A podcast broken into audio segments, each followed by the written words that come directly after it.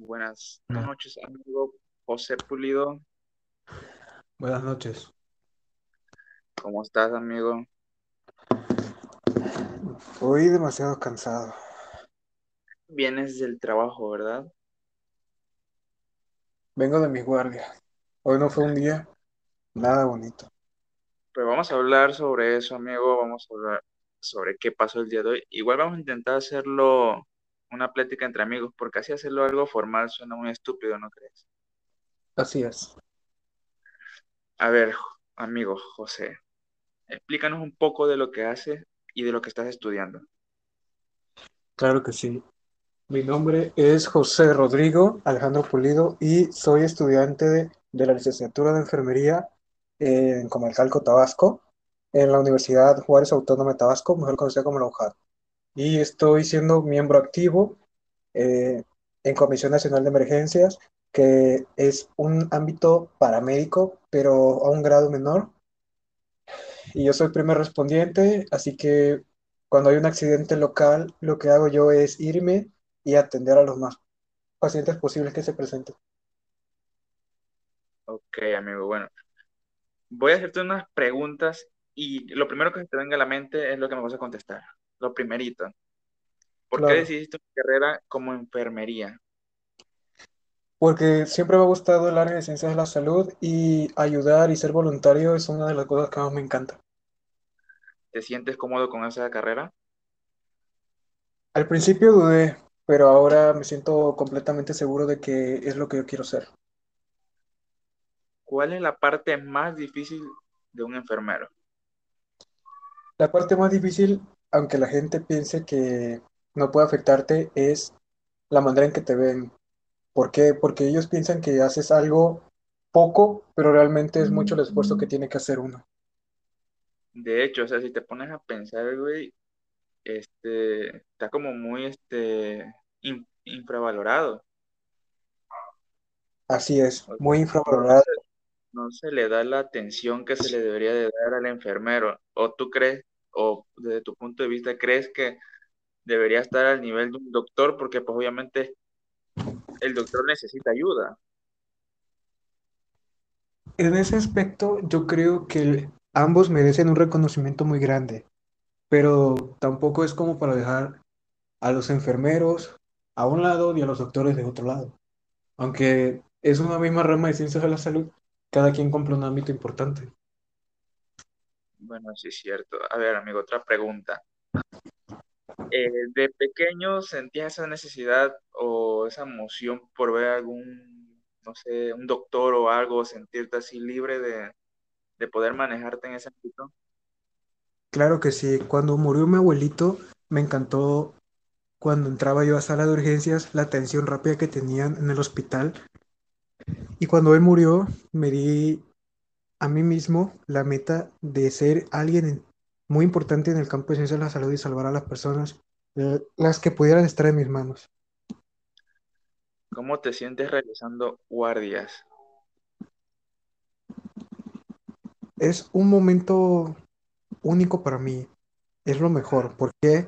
Porque puedo aprender nuevas cosas, más en el área en que estoy yo, aunque por la pandemia no pueda estar yo en clases, he aprendido mucho ahí. Y ver a las personas y poder ayudarlas y sentir tu granito de arena en la sociedad es algo increíble. O sea que lo describes como algo, o sea, significa mucho para ti el ayudar a otras personas. Así es. Bueno, Chepe, vamos a hacer otra dinámica que son más preguntitas, pero estas son ya en el ámbito de la enfermería. Bueno, en general. eh, ¿cómo controlar la presión de un paciente? ¿Cómo podemos controlar la presión de un paciente sin, sin saber tener conocimientos? Por lo menos algo básico que se lleve la gente con la que pueda ayudar a, a las personas si en un momento dado alguien se siente mal o siente la presión muy alta o baja. En ese aspecto, para la toma de TA o tensión arterial, como la conocemos nosotros en tecnicismo, para controlar la presión arterial depende mucho de si la persona presenta problemas cardíacos o si sufre de hipertensión o hipotensión, que la hipertensión es cuando la presión se sube y cuando la presión se baja es hipotensión. ¿Y qué podemos hacer si la persona utiliza algún medicamento tratar de ver si ya ha tomado su medicamento, preguntarle y si no, pues dárselos. O qué más, si la persona empieza a sufrir muchos problemas de presión arterial, es directamente ir con el médico. Son muchos factores que tienen que ver. ok, ok. Eh, bueno, en tus guardias supongo que pues has realizado muchos servicios. Cuéntanos el más gratificante que has hecho últimamente. O sea, puede ser que ayudaste a una persona o, o estuvo en riesgo de algo muy fuerte. la parte más gratificante que he tenido fue cuando estuvimos aquí en Comalcalco en un 42, nosotros le llamamos 42, un accidente, así lo, como lo también seguridad pública, donde había una persona que necesitaba atención rápida y la familia cuando te agradece ese granito de lo haces con ellos. Es yo ese día llegué a mi casa muy feliz porque supe que una persona llegó con bien, segura a un hospital de mis propias manos. Eso, eso también es un tema muy importante, güey, porque si te pones a pensar también, este, pues, eh, como que en los lugares hostiles, ya llámese ranchería, no suelen ser muy agradecidos cuando lo ayudas en este tipo. Es como que en su mente es- están pensando, bueno, es el deber del paramédico hacerlo, pero pues también necesitan llevarse el agradecimiento y, y las gracias en un momento dado. Mm, sí, por ejemplo, en ambientes hostiles que son partes retiradas o un poco céntricas donde hay mucho peligro para nosotros, aunque tú no tengas un agradecimiento en sí de una persona, haberlo ayudado para ti es el mejor logro que puedes tener. De hecho, pues ya no, ya no es tanto el, este, el dar las gracias, simplemente ya con salvar una vida creo que ya es más que suficiente, porque pues literalmente, aunque sea, le adelantaste la vida a alguien que probablemente pudo haber muerto en ese instante. Si no tuvo lo- la atención debida, sí puede perder la vida la persona. A ver, amigo. Bueno, igual, cuéntanos qué hiciste el día de hoy, por qué tan cansado.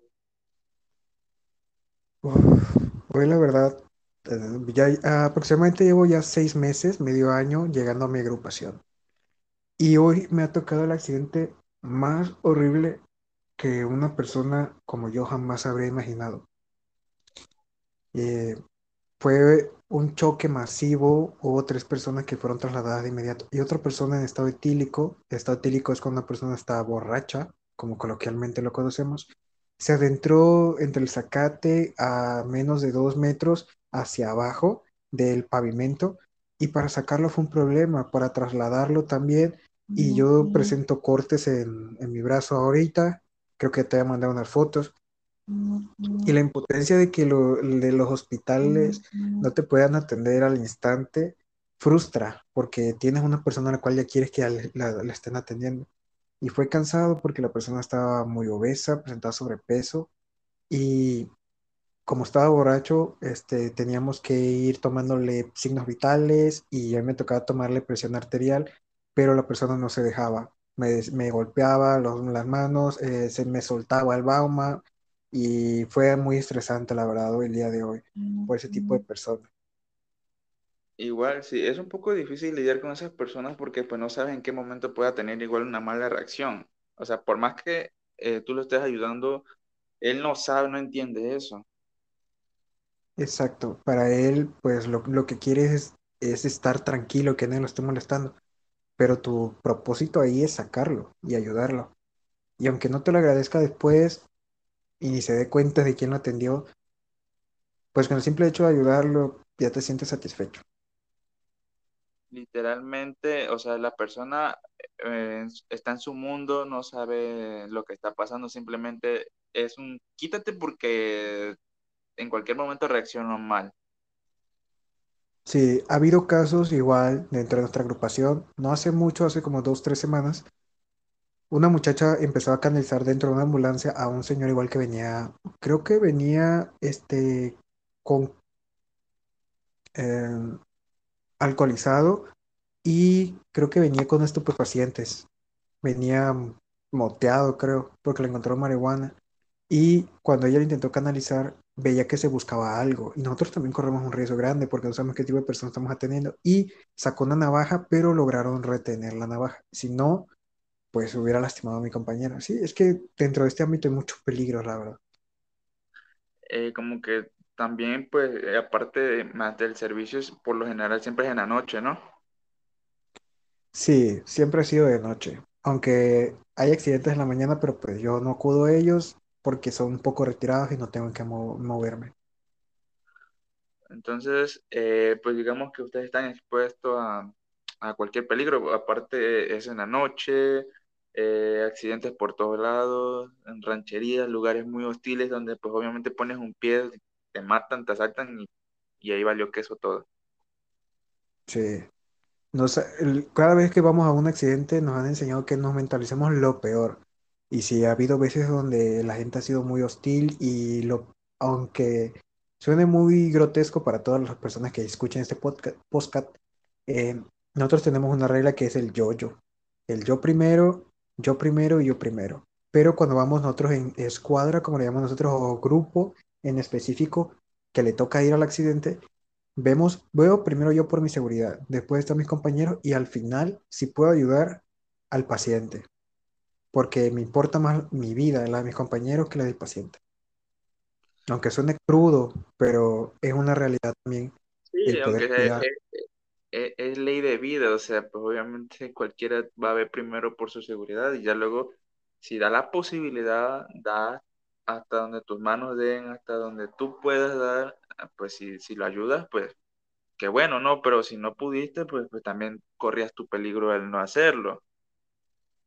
Claro, sobre todo ver por mi seguridad. Exacto, amigo. Bueno, voy a hacerte otra pregunta porque ah, estoy muy emocionado con este podcast. Vamos iniciando, y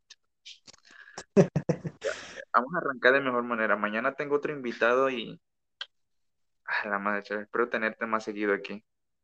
Igual, muchas gracias por la oportunidad. Ya sabes, amigos. Este es puro cotorrear. Es que nos estamos soltando, es el primero, es el primero. Luego ya vamos a estar como sin nada. Eh, bueno, aquí hay otra pregunta. Si observaras a una persona administrando medicamentos inadecuados o realizando prácticas no recomendadas, ¿qué harías? ¿O qué le dirías a esa persona? que no sea paramédico o algo así. Ajá, digamos, eh, va, no sé, en algún lugar, en la calle, lo que sea, pero ves a una persona que está administrando un medicamento que es inadecuado. Es más, no sabe ni para qué es o qué reacciones pueda tener, porque, pues, por, por ejemplo, los doctores te dicen, no, pero eres alérgico a tal cosa, y pues obviamente no lo vas a tomar, te puedes morir si eres alérgico. Pero por eso dice, si observas a una persona administrando un medicamento inadecuado o realizando prácticas no recomendadas, ¿qué harías? ¿O qué le dirías o qué sugerencia le darías que no lo hiciera? O bueno, lo lógico sería que no lo hiciera, pero pues desde tu punto de vista quería. Pues primero trataría de detenerlo lo más rápido posible y presentarme que soy miembro activo de una agrupación de paramédicos, soy primer respondiente y pues le trataría de ayudar, pero en este caso ya metería yo más mano que él para que se sienta un poco más en confianza. Y ahí entonces yo desenrollaría todos los conocimientos que tengo y pues trataría de no dejar tampoco mal a la persona. Ok. Yo sé, amigo, que tú eres una persona muy inteligente y has estudiado mucho últimamente. Supongo que sabes un chingo de cosas ahorita que pues creo que no nos daría el podcast para saberlo todo, pero cuéntanos algo de lo que estás aprendiendo en la universidad, porque algo interesante, hay puntos de la- las personas como yo que no estamos estudiando eso y no estamos familiarizadas, no sabemos. Dinos algo, algún truco o algo por el estilo que hayas aprendido que se pueda poner en práctica igual para salvar una vida. Por ejemplo, en el caso del RSP, que es la reanimación cardiopulmonar que se utiliza cuando una persona tiene un paro cardiorrespiratorio. Muchas personas confunden el paro respiratorio con un infarto. ¿Por qué? Porque ambos son de índole del corazón. Y yo he aprendido que el paro cardiorrespiratorio se conduce por cuando la falta de oxígeno, en este caso estamos hablando de los pulmones, no llega y la sangre, ahora hablamos del corazón, no bombea el oxígeno suficiente para que el cerebro, la demás- los demás órganos sigan funcionando. ¿Y en qué se debe el paro respiratorio? Bueno, puede ser muchísimos casos, traumatismo, este, choques eléctricos, eh, golpes, eh, problemas cardíacos, patologías cardíacas este, shocks o también puede ser patologías propias de la respiración que conducen al paro cardiorrespiratorio. Pero más que nada el paro respiratorio se debe a que hay falta de energía en el, en el corazón, lo que hace que no bombee completamente, lo que conduce a una arritmia. Y ahora el infarto es cuando una persona sí presenta este, patologías como, o síntomas que le llamamos nosotros, que es como que me duele el brazo, me duele, fíjate que me dan pulsadas en el brazo, o me duele el pecho, o tengo ganas de vomitar, o me duele mucho la cabeza, o me siento mareado. Pero ¿qué pasa? Un punto muy importante es que cuando hay un paro respiratorio se debe a que hay falta de este, electricidad dentro del corazón, por así decirlo, de esta parte del miocardio. Y lo que pasa es que la persona no responde, no respira y no tiene pulso. Y prácticamente la persona está muerta y tú tienes que reanimarlo con un RCP, que es la reanimación cardiopulmonar.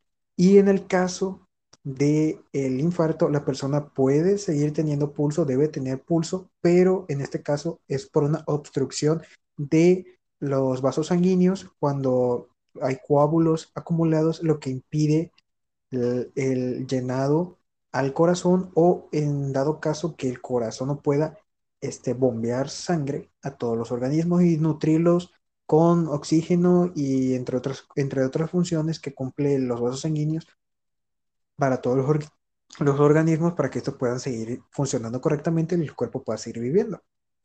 Eso, eso sería muy importante. Igual, este, cómo usar el RCP. Es que, mira, en, en el área de la salud hay muchas cosas en las que si tú te quedas platicando con alguien, vas a tardar mucho porque de algo sale más y más y más y más. No sé si has visto ese video, este, creo que ya es un clásico, güey, de la chava, no sé si era una chava, güey, de, un, de una escuela, de una universidad, güey, que le estaba dando eh, golpes, pero en vez del pecho se lo daba en el estómago, güey, por el en medio del, Eh, del estómago, güey, o sea, te, te pones a pensar, güey, o sea, le voy a, en unos años se va a graduar si es que se gradúa, y, güey, llego yo y me quiere hacer presión en el estómago, güey, no sé si me puede sacar hasta un pedo de la mierda, güey, pero en vez de, salvarme ponte a pensar eso porque, o sea, igual también tienes que ver en, en qué, en qué tipo de persona vas a poner tu vida, porque pues como te decía, eh, ese tipo de, de, de, de memes ya hasta miedo dan después porque no sabes con quién estás pasando. A lo mejor fue un, un, este, un doctor un enfermero que se graduó con seis y por palanca está ahí, güey. sí, sí Por eso es bueno saber esto, o sea, por eso es bueno que te, te, te- que, estu que estudiarlo, aprenderlo, saberlo Eh, igual también interpretarlo, porque pues aparte de que eh, donde es medicina, enfermería, eh, cualquier ámbito, cualquier rama, tienes que pues ponerlo en práctica, porque si solamente es estudiarlo y leerlo, pues la puedes cagar en algún momento. Claro, nosotros tenemos un dicho, sin práctica, si tenemos práctica, no, no tenemos teoría, no sirve. Y si tenemos teoría, pero no tenemos práctica, tampoco. Por eso nosotros tenemos muy en cuenta que teoría y práctica van siempre de la mano, porque así refuerzas conocimiento. Igual muchos deben decir, no, puedes estudiar enfermería, medicina, es muy difícil. Es difícil si no te gusta leer, aprender, seguir adquiriendo conocimiento. ¿Por qué? Porque, por ejemplo, ejemplo rápido, anatomía del corazón. No, pues tiene dos aurículas, dos ventrículos, tiene la aorta, la corona y pues tiene lo- la salida superior e inferior de los vasos sanguíneos y así. Pero si te pones a, a leer, oye, pues esta función cumple este ventrículo, este, este o el otro. O sea, la necesidad de seguir aprendiendo. Muchas personas no lo quieren y por eso muchas personas desertan de este tipo de, de licenciaturas. Pero realmente es muy bonito, la verdad, muy bonito. Y En son tu cosas carrera, que en mi carrera, en mi, en mi grupo, ya, Ajá. ya no estoy en ese grupo, era el primero H. Yo estaba con treinta y ocho treinta y ocho este, personas y ahora pues somos que treinta y seis O sea, se fueron dos y así se van yendo muy probablemente. Y es que en este, en esta edad en la que estamos, o mejor dicho, pues literalmente eh, desde la secundaria siempre nos dicen este, pues que tenemos que pensar bien la carrera que vamos a elegir porque, güey, te la tienes que comer toda hasta que acabes. Algunos obviamente van a desertar, se van a ir, pero pues es lo lindo. Yo, por así decirlo, siempre he pensado que pues siempre tenemos en el subconsciente una carrera, o mejor dicho, una vocación desde niños, solamente que se viene a despertar un poco tarde. Algunos la eligen hasta los 26 que se animan a estudiar una carrera y otros pues desde los 18 o 19 que salen de la, de la preparatoria y entran a la universidad. Sí, porque bueno, al menos yo, yo he conocido personas que dicen, es que estudio enfermería porque no, no sabía qué estudiar o porque metí aquí. Pero ya cuando tú tienes la vocación y tienes las ganas de, estudiarlo, vas a ser de los mejores. Pero sí tienes razón. Igual yo quería estudiar atención prehospitalaria, pero ya después me voy a especializar yo en otro ámbito, que va a ser técnico en urgencias médicas, pero ya cuando acabe mi licenciatura.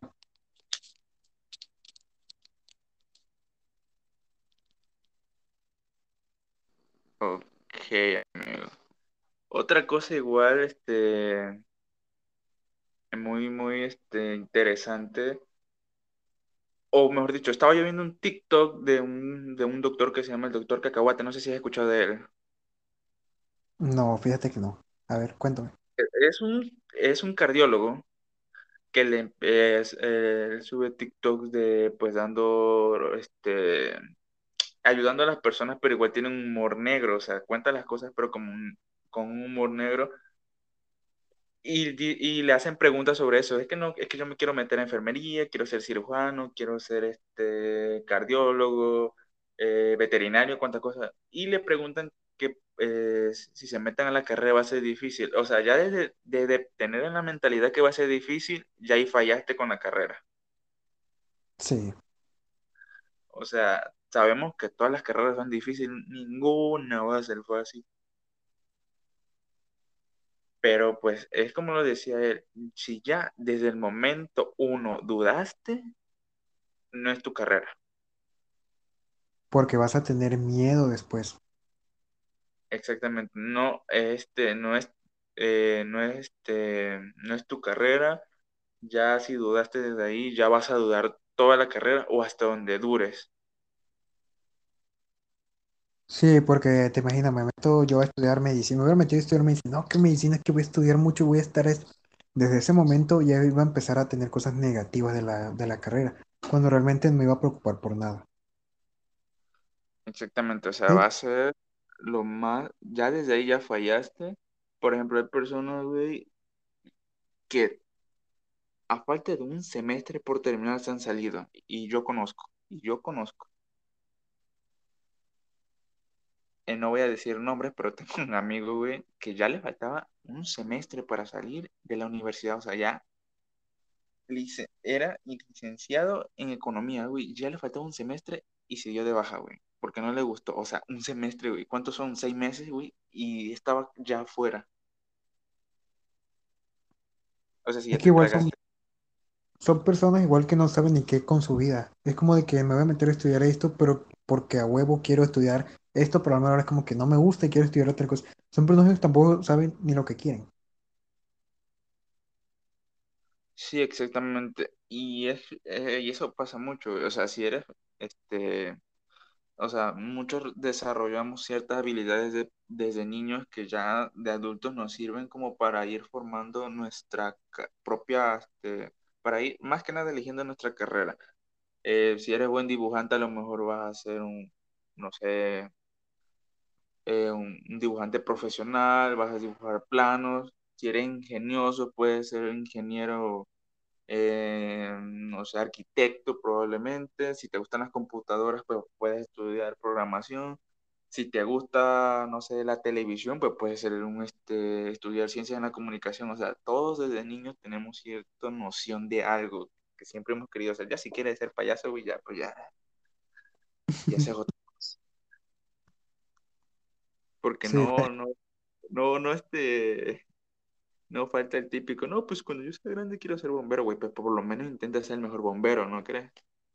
no conformarse con algo. O sea, o sea, por más por más pendejo que sea la, la, la respuesta que te hagan, porque sí, cuando estoy en la secundaria me tocaban compañeros que decían, no, pues yo cuando quiero ser ladrón, pues puta, pues por lo menos ser el mejor ladrón del mundo, güey, no vayas a ser un ladrón y a la semana te agarren. Ajá. Y eso es lo que, lo que por lo menos, pues lo- los jóvenes se deberían meter, no, pues, pues ya me metí eh, a la carrera, no me gusta, bueno, está bien, tengo un- por lo menos las termino y tengo un papelito que me avale que pues por lo menos tengo una carrera, güey. Porque Pues, cuántas personas hay, cuántas personas hay que no, no tienen ese, eh, eh, el dinero necesario, güey, cuando, la- y cuando lo tienen no lo aprovechan. Sí, hay gente que la verdad puede estudiar lo que quiera, puede tener lo que quiera, pero no lo aprovecha y se queda siendo un bueno para nada en su vida. ¿Por qué? Porque piensa que el dinero le va a ser fiel toda la vida, pero en él. Así no es. No, por ejemplo, hay muchas personas, güey, que estudian, van, siguen estudiando, estu- como esa, ¿cuál era? En ese, en la mañana, en la, este, ¿cómo se llama es- ese programa? Ay, güey, se me olvida. No es un programa, es lo que da AMLO en la mañana, la. Mañanera. Ah, en las mañaneras, la, la que presentó la general, güey, que había estudiado quién sabe cuántos posgrados y aparte quién sabe cuántos chingaderas, güey. Que si era este, licenciada en esto, en aquello y todo con cara de puta. Y muchos no podemos ni con una, güey. Es que igual, si dices que no voy a poder, el no poder siempre se te va a quedar en la mente. Es como de que ya, voy a hacer esto, el otro, yo quiero esto, yo quiero, yo quiero, yo quiero. Y si arraigas el yo quiero en tu mente, puedes hacer lo que tú quieras, pero nunca vas a tener una actitud negativa ante la vida. Y eso siempre pasa, güey. Y el problema es que ahora los niños son de cristal, güey. Y ahorita no. Y ahorita cualquier mamada, güey, ya bó- bótate porque vas para la cárcel. Eh, O sea, ¿cuántos? Ya quizás no estamos saliendo del tema, pero pues de esto se trata tirando coto, güey, de que empecemos hablando de lo más importante y terminamos hablando mamadas y media. Básicamente, eh, los, los niños de ahora, güey, están creciendo con un chip de que un celular es la vida de ellos y va a ser su vida por todo el tiempo. O sea, muchos llorábamos, güey, por estar afuera gritando. Y cuando nos metían, güey, era una terrible ver a tus amigos afuera jugando fútbol y tú adentro llorando con unos mocos que te salían, güey, y los ojos hinchados porque tu mamá te regañó. ah, cuando salías a ver, decías, espérame, chaval, que ahorita vengo, y ibas, entrabas a tu casa a beber y ya tu mamá como que no sale. Y todos tus amigos, hey, te iban a buscar, güey, y era lo peor. O, Sí, o tiraban carrilla, güey, te decían, no mames, no nos dejaron salir, jajaja. ajá. O sea, y ahorita, güey, crecen, están creciendo con un chip de estar en el celular. O sea, qué bueno, porque pues probablemente de esos de 10 niños, probablemente uno salga inteligente en el ámbito de la computación o sea bueno con los celulares y cree aplicaciones. Que bueno, no digo que esté mal, pero igual otros que ya son ya brutos de nacimiento pues, pues, pues van a terminar siendo nada, güey. Sobre todo yo siento que darle teléfono a temprana edad los apendeja. ¿Por qué? Yo pasé primaria, secundaria, parte de la prepa sin teléfono y créeme que ni me pasaba por la mente tener uno. Ya después como que ya agarrabas la onda, que te ibas madurando. Mi primer teléfono lo tuve en tercer semestre y hasta ahora pues me he tenido los míos, pero igual la tecnología de ahora ya está muy a la mano y como que apendeja mucho a los niños y los hace inútiles prácticamente. Sí, o sea, básicamente ya eh, la generación dorada, eh, yo creo que terminó por ahí del 2010, 2011. Yo creo que hasta ahí murió todo. Ya los que son del año 2009 para arriba, son niños ya ahorita de 10, 11 años, 12 años a lo mucho, que viven con un celular y con una tablet. O sea, se supone que en 20 años, güey, pueden ser o van a ser un enfermero, pero ¿qué tipo, güey? O sea, no quiero tener, entrar a un consultorio yo con 50 años, güey, ver un vato con un celular, güey, que ni atención me está poniendo. Unas personas no preparadas prácticamente. Básicamente, güey, porque tú y yo estudiamos juntos en la prepa y hemos visto que hemos tenido quizá uno que otro maestro, güey, que, que, que está por palanca, creo que está ahí. Sí, que no saben nada. No, literalmente no. Y ponte a pensar, ya ahorita, güey, es raro el maestro que te dice que es maestro. Todos te dicen, no es que soy ingeniero o licenciado en algo. Sí, Es, es raro que el que te diga que, es raro que el que te diga que por vocación es, es maestro. un docente. Exactamente. Ahorita nosotros nos hemos topado con maestros que nos han dado matemáticas que son ingenieros, güey. Son ingenieros que son este, licenciados y no sé qué tanto. Por ejemplo, yo que estoy estudiando ingeniería, a mí me dicen, no, pues tú después puedes dar clases. Y le digo, pues, o sea, una cosa es que me pongan matemáticas, me las aprenda, pero otra cosa es que yo no estudié la vocación del maestro, el enseñar. Yo puedo enseñarme a mí mismo, explicarme a mí mismo, pero no le puedo explicar a otra persona porque no lo estudié. Y hay maestros que no saben explicar porque no son maestros. Exacto. Eso es un punto muy interesante, fíjate lo que acabas de tomar. Y sí, porque no es lo mismo un licenciado a un docente, un maestro a alguien que nada más estudió una carrera y pues por algo sabe de esto o del otro. ¿Por qué? Porque, el- por ejemplo, si como nosotros lo hemos vivido y creo que muchos lo han vivido también, hay maestros que llegan y no, que van a hacer esto, que lo otro, que lo otro, y te bla, bla, bla, bla, te explican. Pero cuando tú quieres, por ejemplo, que te vuelva a explicar o quieres retomar un tema o tienes una duda, no, no, no, es que eso ya lo vimos, no sé qué cosa. Pero en cambio, cuando tú estás con un maestro, maestro, el maestro te explica, te explica, te explica hasta que le entiendes, te apoya en cierto sentido porque te entiende, porque a ellos los hacen entender también a los alumnos. Y lo que tienen las personas que no son docentes es que no quieren entender al alumno. Eso sí es verdad. Exacto, porque pues ponte a pensar igual, eh, el que no es maestro simplemente eh, pasó el examen, le dieron una guía y esa guía la está explicando. Listo. Sí, Hasta- Porque como te digo, a mí me decían, me preguntaban, ¿qué vas a hacer después de la universidad? Yo les digo, pues, buscar un trabajo que esté acorde a lo que estudié, pero me decían, ¿por qué no te vuelves maestro si el ingeniero puede ser maestro? Le digo, sí puedo. El examen Se supone que el ingeniero que ya lleva 10 años dando clases, el librito lo ha, lo ha puesto en práctica 10 años. Obviamente llega un punto que ya el librito ya lo botas porque durante 10 años ha visto eso. Pero hay maestros, güey, que 40 años después, pinche librito, todo lo traen en la mano. sí, eso sí. Porque a mí me lo dijeron, o sea, una tía me lo dijo, ¿no? Dice, cuando quieras tú puedes dar clases. Le digo, pues sí, pero pues no, porque pues no me entiendo ni a mí mismo y no creo entender a 40 personas más. Sobre todo igual enseñarla a tu manera. Exacto, güey. Además, para ser- yo siempre he dicho que el, el ser maestro es algo muy importante y muy respetable porque, güey, hay maestros, güey, de 60 años que fácilmente a los 50 ya se pudieron haber retirado. Fácilmente. Siguen dando clase a 40 boludos, güey, que probablemente esos 40 boludos, quizás 10 nada más sobresalgan, güey, pero ellos tienen fe que los 40 pueden salir a ser unas grandes personas. Sobre todo maestros con experiencia y preparación. Sí, güey, eso es lo que yo tengo, lo que yo pienso, o sea, él, es una vocación muy bonita porque pues tienes que comprender al alumno, tienes, o sea, el maestro, tú y yo que hemos estado sentados en un pupitre pensamos que el maestro no nos está viendo, güey, güey, nos está viendo. El maestro sabe cada movimiento. Cuando, cuando, Sí. cuando tú terminas la universidad, güey, cuando te vuelves literalmente un adulto, que es por el proceso en el que estamos pasando ahorita mismo, pasar de ser unos adolescentes caguengues, porque eso es lo que éramos, caguengues, a entender al maestro, güey.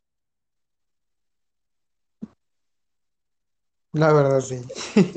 Eso sí tienes Ya, muchísima razón.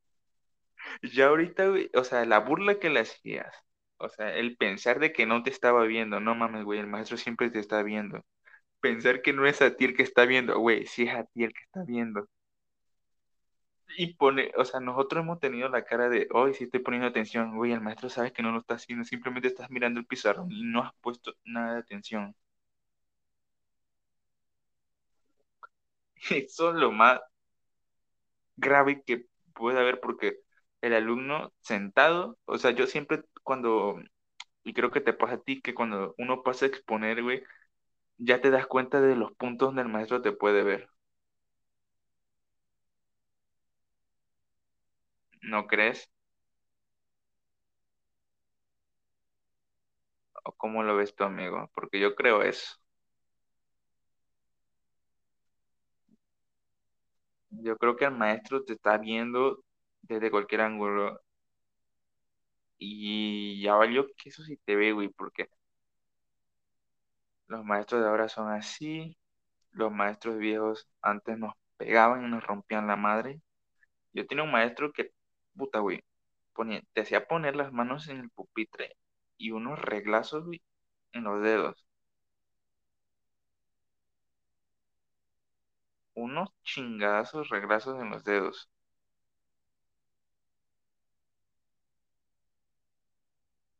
¿Tú crees que eso está bien o crees que deberían, deberíamos volver a esos tiempos? Esos tiempos donde te metían golpes sin dudarlo y al maestro no le temblaba la mano.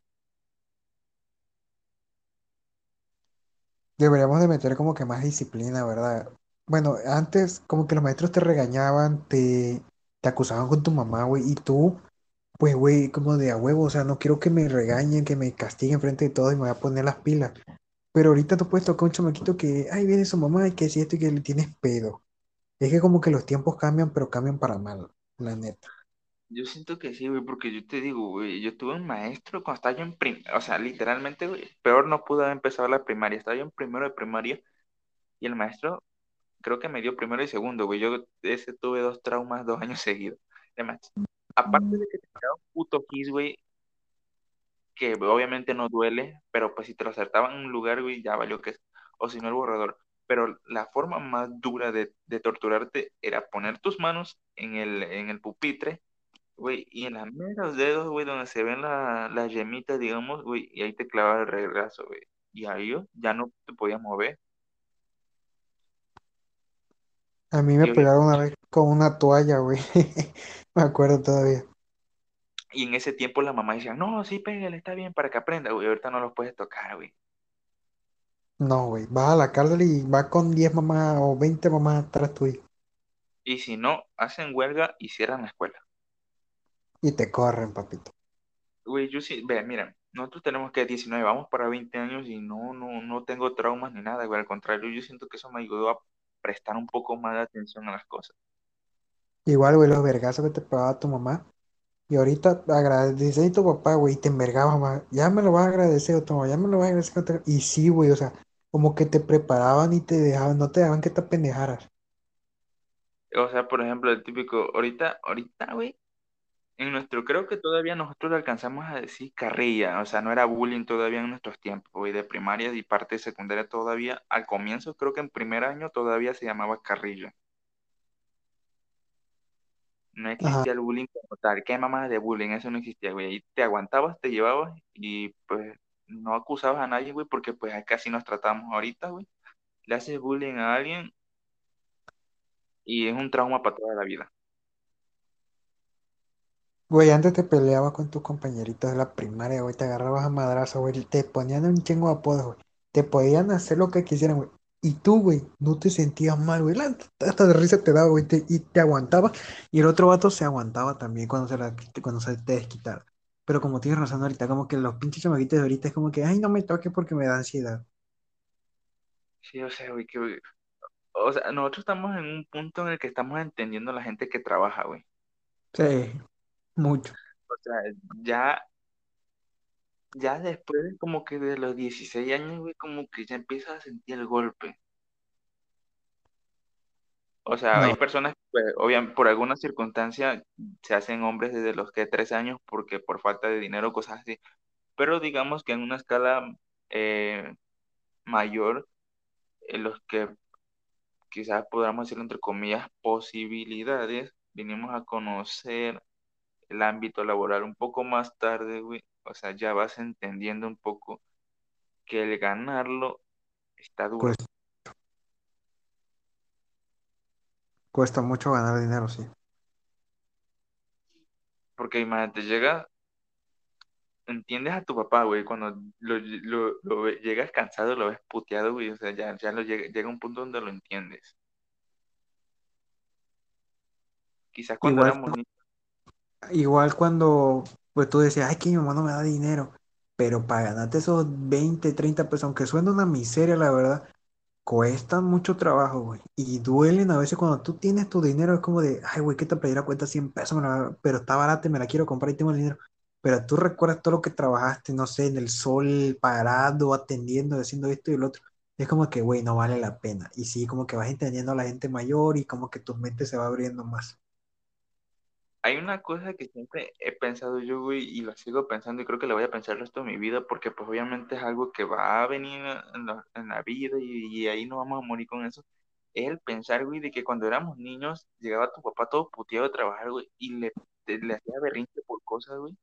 Le saltabas, le gritabas, le pedías cosas, güey, sin saber qué es lo que había hecho tu papá en todo el día.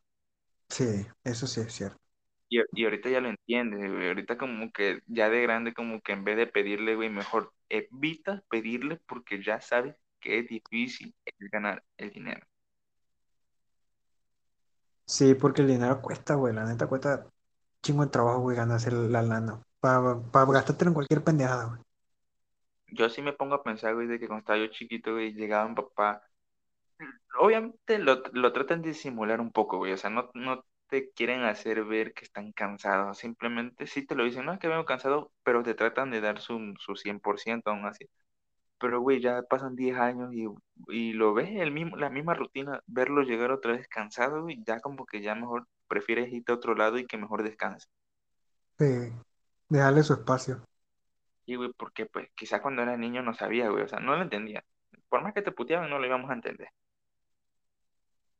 Que de niño era otro pedo, la neta. Antes era chido. Despreocupado de la vida.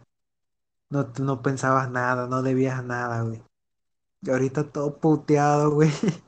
Porque la vida está de la chingada. Más la vida adulta, güey. La vida adulta ya la sientes en los 18. Cuando empiezas, antes de los 18, cuando empiezas a hacer papeleo y que siento que es el otro. Y ya cuando empiezas la universidad, güey, qué pedo, mi futuro. Es un chingo de cosas. Igual, güey, algo, gra- algo gracioso, güey, algo gracioso que es cuando, cuando tu mamá, güey, o tu papá te, te ha buscado todos los papeles. Ahorita chingate, güey, porque si te piden algo, ya mamá y papá no te lo buscan, te van a decir, búscalo tú. Que más en la escuela que todo lo tienes que ver tú. En la universidad es que tú, ya tus papás ya no están para ti. Ya eres, Es más, te güey, es haces más, por si tu llevas a cuenta. tu, si llevas a tu papá y a tu mamá a la universidad, güey, lo que vas a recibir es una, una risa del profe, güey. Sí, Es que se supone que es eso, güey. Simplemente, a veces entiendo igual también, volviendo a lo de los maestros, entiendo a los maestros, güey, que cuando, cuando se ríen de ti o cosas por el estilo, güey, es simplemente te dando una muestra de lo que viene, güey, porque probablemente cuando te gradúes, güey, no vas a encontrar trabajo en un mes, ni en dos meses, ni en tres meses, ni en cuatro meses. Güey, hay personas que tardan hasta dos putos años siendo egresados, en buscar un trabajo. y trabajan en lo que sea, güey. En lo que sea. Porque para perder tiempo no estamos. Hasta tú y yo lo hemos visto, güey. Taxistas, güey, que son doctores. Sí. Bueno, O esos, o doctores que, o esos doctores que trabajan en las similares, los enfermeros que trabajan en las similares, güey, o en la, o los hospitales pues chiquitos, ¿no? De la localidad.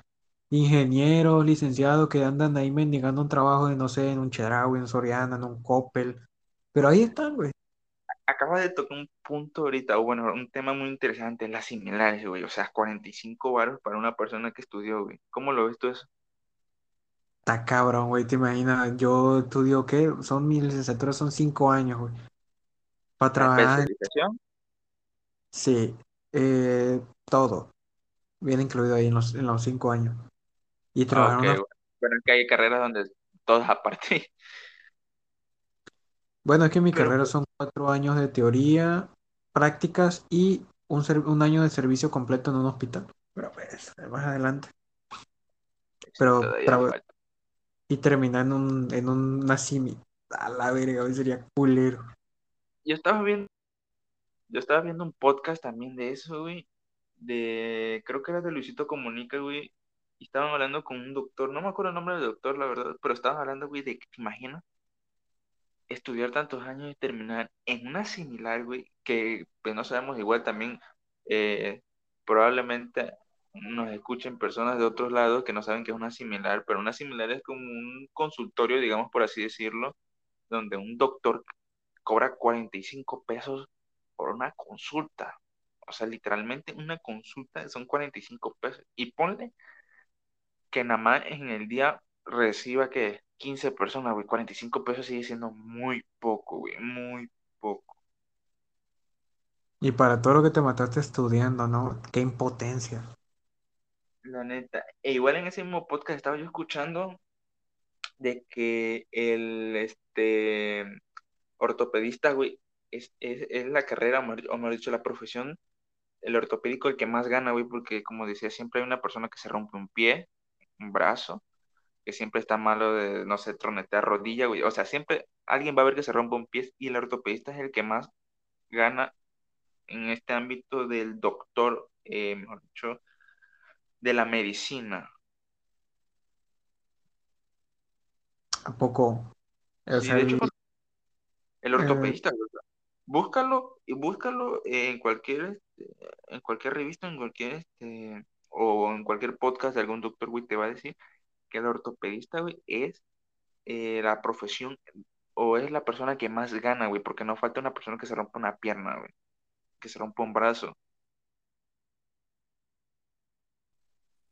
Desde que eso no lo sabía. Como de las las personas, personas. Y de pues, hecho, se burlan, dicen curahueso y pues, pero quién sabe, la ajá, verdad. se supone. Pero ve, mira, mira, te voy a poner este, este en contexto de algo. Cuando yo trabajaba ahí en la clínica, eh, yo era el asistente de, por los que no saben, yo, yo trabajé en una clínica un ratito, pero trabajé. Y este, eh, yo era asistente del, del, del doctor, se me olvidó el nombre. El doctor, pues ya es un doctor grande, y es, güey, en 10 minutos, güey, rapidito así, en volada, güey, cobraba 500 baros las consultas. 500 baros una consulta que en 10 minutos resolvió el problema. Y no crees que pasaban uno, güey. A veces tenía hasta 15 o 20, güey, pacientes. En 500 baros. Y aparte de que daba consulta, güey, aparte, el, el doctor operaba, o sea, tenía un lapso de, por las mañanas o por las tardes de operar a una persona, güey, de no sé, una pierna rota, fractura, lo que sea, X, no sé, en ese tema yo no lo sé, pero de que hacía operaciones, hacía operaciones, güey. Y tú sabes que las operaciones,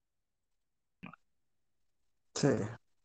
Si nada más en o las sea, consultas, digamos, le, le llevaban 20 personas por 500 son 10 mil pesos, nada más en un ratito. y ¿Cuál era lo gracioso doctor, Que, a ver, cuéntame. que no pagaba consultorio porque era uno de los dueños de la clínica. Onda, entonces te imaginas el dineral que ganaba nada más en un día, en una semana, sus 100, Pinta. más de 100 varos, varos en la, la semana. Yo me acuerdo, güey, que una vez me, me, me, me llevó eh, a la planta de abajo que iba a llevar unas cajas, güey, de hemodiálisis. Güey, le pregunté que en qué carro venía, güey. Yo así por curiosidad, güey, pinche BMW, güey. ¿A Y un poco, güey? viejito, no te creas que, no te creas que era un doctor, un, un nuevecito, güey. Un, ya era un señor grande, que sus 60 años por lo menos tenía. O tiene porque no se ha muerto. O a lo mejor ya el COVID se lo llevó y no me he enterado. Pero sí, güey. O sea, te- te- el doctor, o sea, venía bien, no, no bien vestido, o sea, una camisa normal, pantalones. Pero, o sea, güey, yo siento que está bien merecido porque, güey, tiene un chingo de reconocimientos ahí pegados, güey. O sea, para lo, para lo que estudió, siento que está bien. Es que todas carreras son bien merecidas cuando realmente haces las cosas bien. Yo siento igual eso. Cuando eres reconocido por lo que haces y porque te gusta y porque sabes hacerlo. La verdad que sí, pero güey, igual también el, este, el pediatra, porque yo también era asistente de un pediatra, del pediatra. Bueno, literalmente yo era asistente de medio, medio hospital, güey. No, con eso te digo todo. Tenía pinches como 10 agendas yo, y yo aquí viendo porque venía una, una paciente y me decían, no, pues que vengo con el doctor tal, y yo abriendo, ¿y dónde está la puta agenda de ese doctor, güey? Y aparte de que, eh, no sé, güey, si ya era explotación ese pedo, güey, pero llegaba un momento, güey, que hasta yo mismo cobraba, güey, y tenía que guardar el dinero como de 10 doctores, güey. La, la onda. Ahora ponte, pues se me pierde dinero, güey. No cobran, no cobran 10 baros, güey, cobran 500 baros. El pediatra igual gana bastante bien, te imaginas, 500 pesos por consulta del chamaquito que que nada más lleve una tos y medicamento y todo eso. y te llegan como 20 chamaquitos en un día de 500 pesos. Oh, 10 mil baros en un día, güey. A Eso es lo que iba, a eso es lo que iba yo, güey. También, digo, a- este, era asistente de un pediatra, güey, mejor dicho, era su, su chacha. Este, y con, ya yo tenía una agenda, güey, donde, pues, conforme iban llegando, eran, no era por cita, era conforme iba llegando.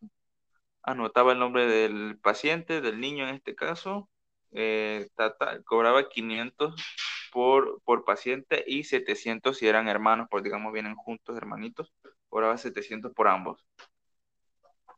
Yo me ponía a pensar, una vez conté 17 pacientes. Ojo, yo nada más trabajaba medio tiempo, eh, de las 7 de la mañana que yo entraba hasta la 1 que yo salía, 17 y había otra muchacha que se quedaba encargada, güey. Ahora ponle que de aquí hasta, desde la 1 hasta las 7 que se iba el doctor, güey, ponle que eran otros 17 a 500 baros. Ese sí pagaba consultorio, pero eran dos mil pesos. En un día ya sacó lo del consultorio del mes.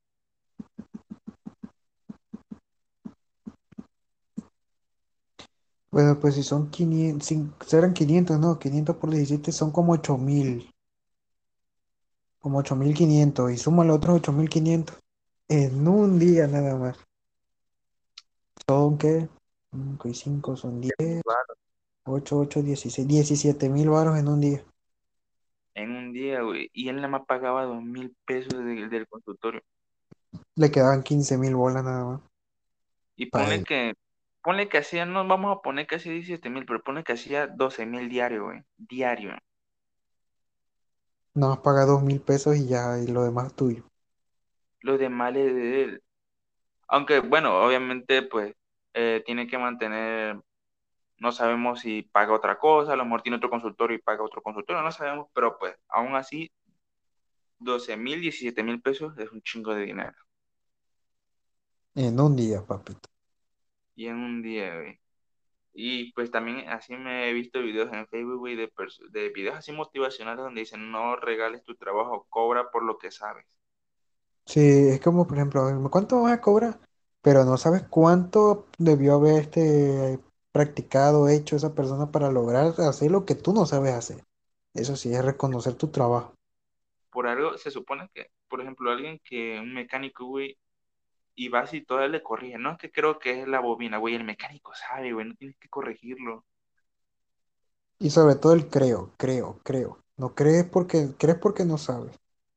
Ajá, entonces te llegas y, y el típico, no hay tipo de personas, güey, que entran, eh, digamos, y ponen, no, pues es que yo creo que es esto y esto, puta, güey. Pues, pues entonces si sabes, mejorarlos tú.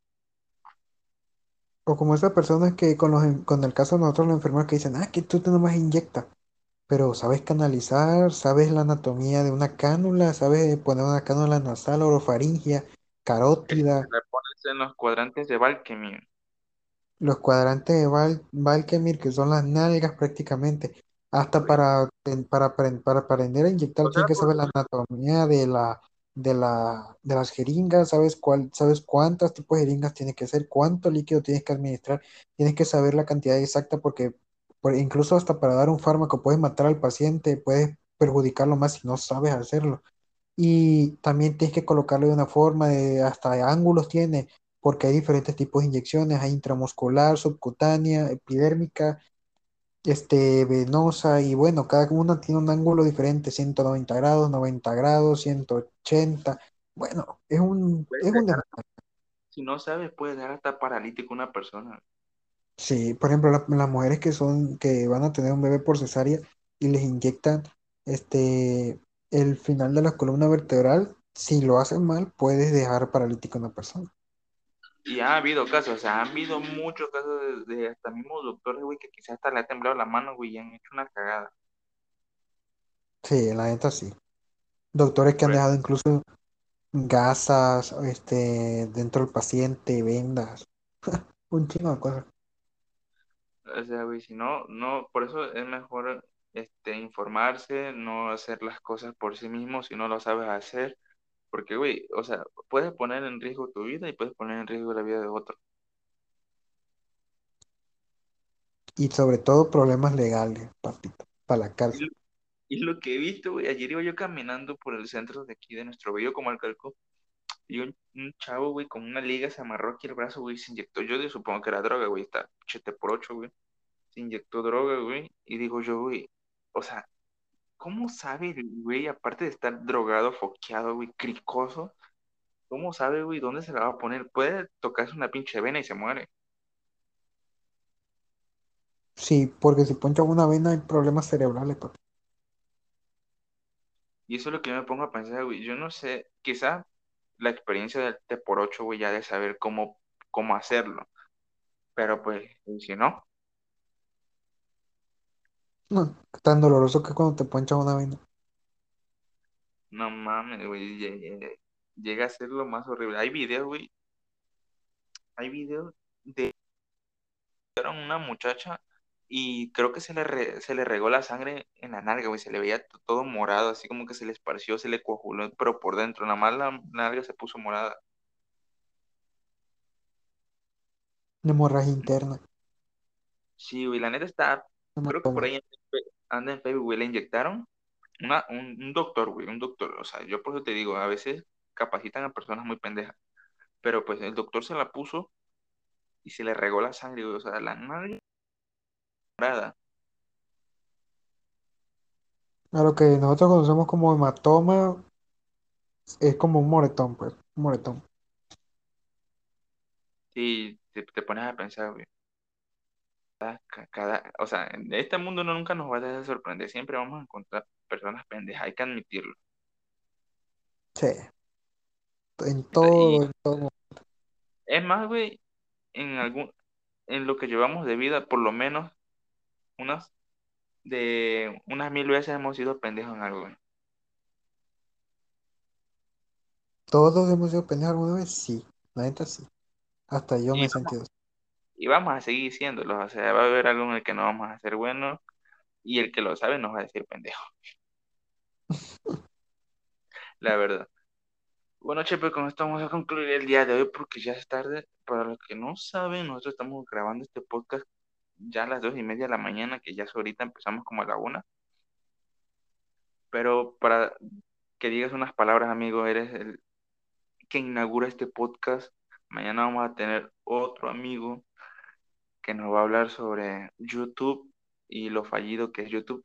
Pero hoy vamos a- hoy hablamos sobre un poco sobre todo. Putizas, enfermería, gente pendeja, eh, TikToks. Hoy, o sea, literalmente todos los temas que tenía por la semana ya lo hablé contigo hoy. Ya ves. Uno que chepe. ¿Algo que nos quieras decir, amigo? Nada más protéjanse del COVID. Porque está cabrón tener COVID. Nada más. Y que estudien. No sean pendejos. Eres el padrino del primer capítulo, Chepe. Así es. Fue un honor, mi querido Moisés Crux. Gracias por Y la otra, invitación. y otra cosa más, ¿sabías que este podcast va a estar en Spotify? ¿Cómo que cómo? No lo sabía. No me diste nada. ¿Sabías que este podcast se va, se va a subir también a Google Podcast? Eso sí me interesa, para que la gente escuche la conversación de otros y también sabías que este podcast se va a subir a cuatro plataformas más que ahorita no me acuerdo el nombre porque se me olvidó revisarlas, pero ya nos aceptaron el proyecto. Tú súbelo, por mí no hay problema. Y también sabías que voy a usar este audio, audio y lo voy a subir a Facebook y a YouTube. Simplemente voy a poner una imagen porque pues como no es un podcast grabado con cámara, simplemente es un podcast radio, por así decirlo, va a llevar una foto de X, cualquier... Literalmente voy a editar un podcast, voy a hacer más que nada. Cuando haya dinero y presupuesto lo hacemos con unas putas cámaras y micrófonos chingones y bebiendo cerveza, pero mientras tanto así lo vamos a estar haciendo. Sí, porque con mi cámara, pues, o sea, va a ver todo feo, güey. Ni me voy a ver yo y me voy pixeleado. Sí, la neta. Pues gracias, amigos. Ya casi una horita de, de podcast, güey. La neta siento que se van a aburrir, pero, pero creo que debimos haber empezado primero con lo divertido y terminar con lo, con lo importante. Pero pues bueno, gracias a todos por escucharnos y esperemos tener a José en estos días hablando sobre tonteras. Ya lo siguiente va a ser tontera. Creo que simplemente quería que te conocieran un poco. Ya sabes, ya cualquier cosa me avisas nada más. Ya estás. Hasta la próxima, amigo. Nos vemos. Hasta la próxima, descansa. Buenas noches. Adiós.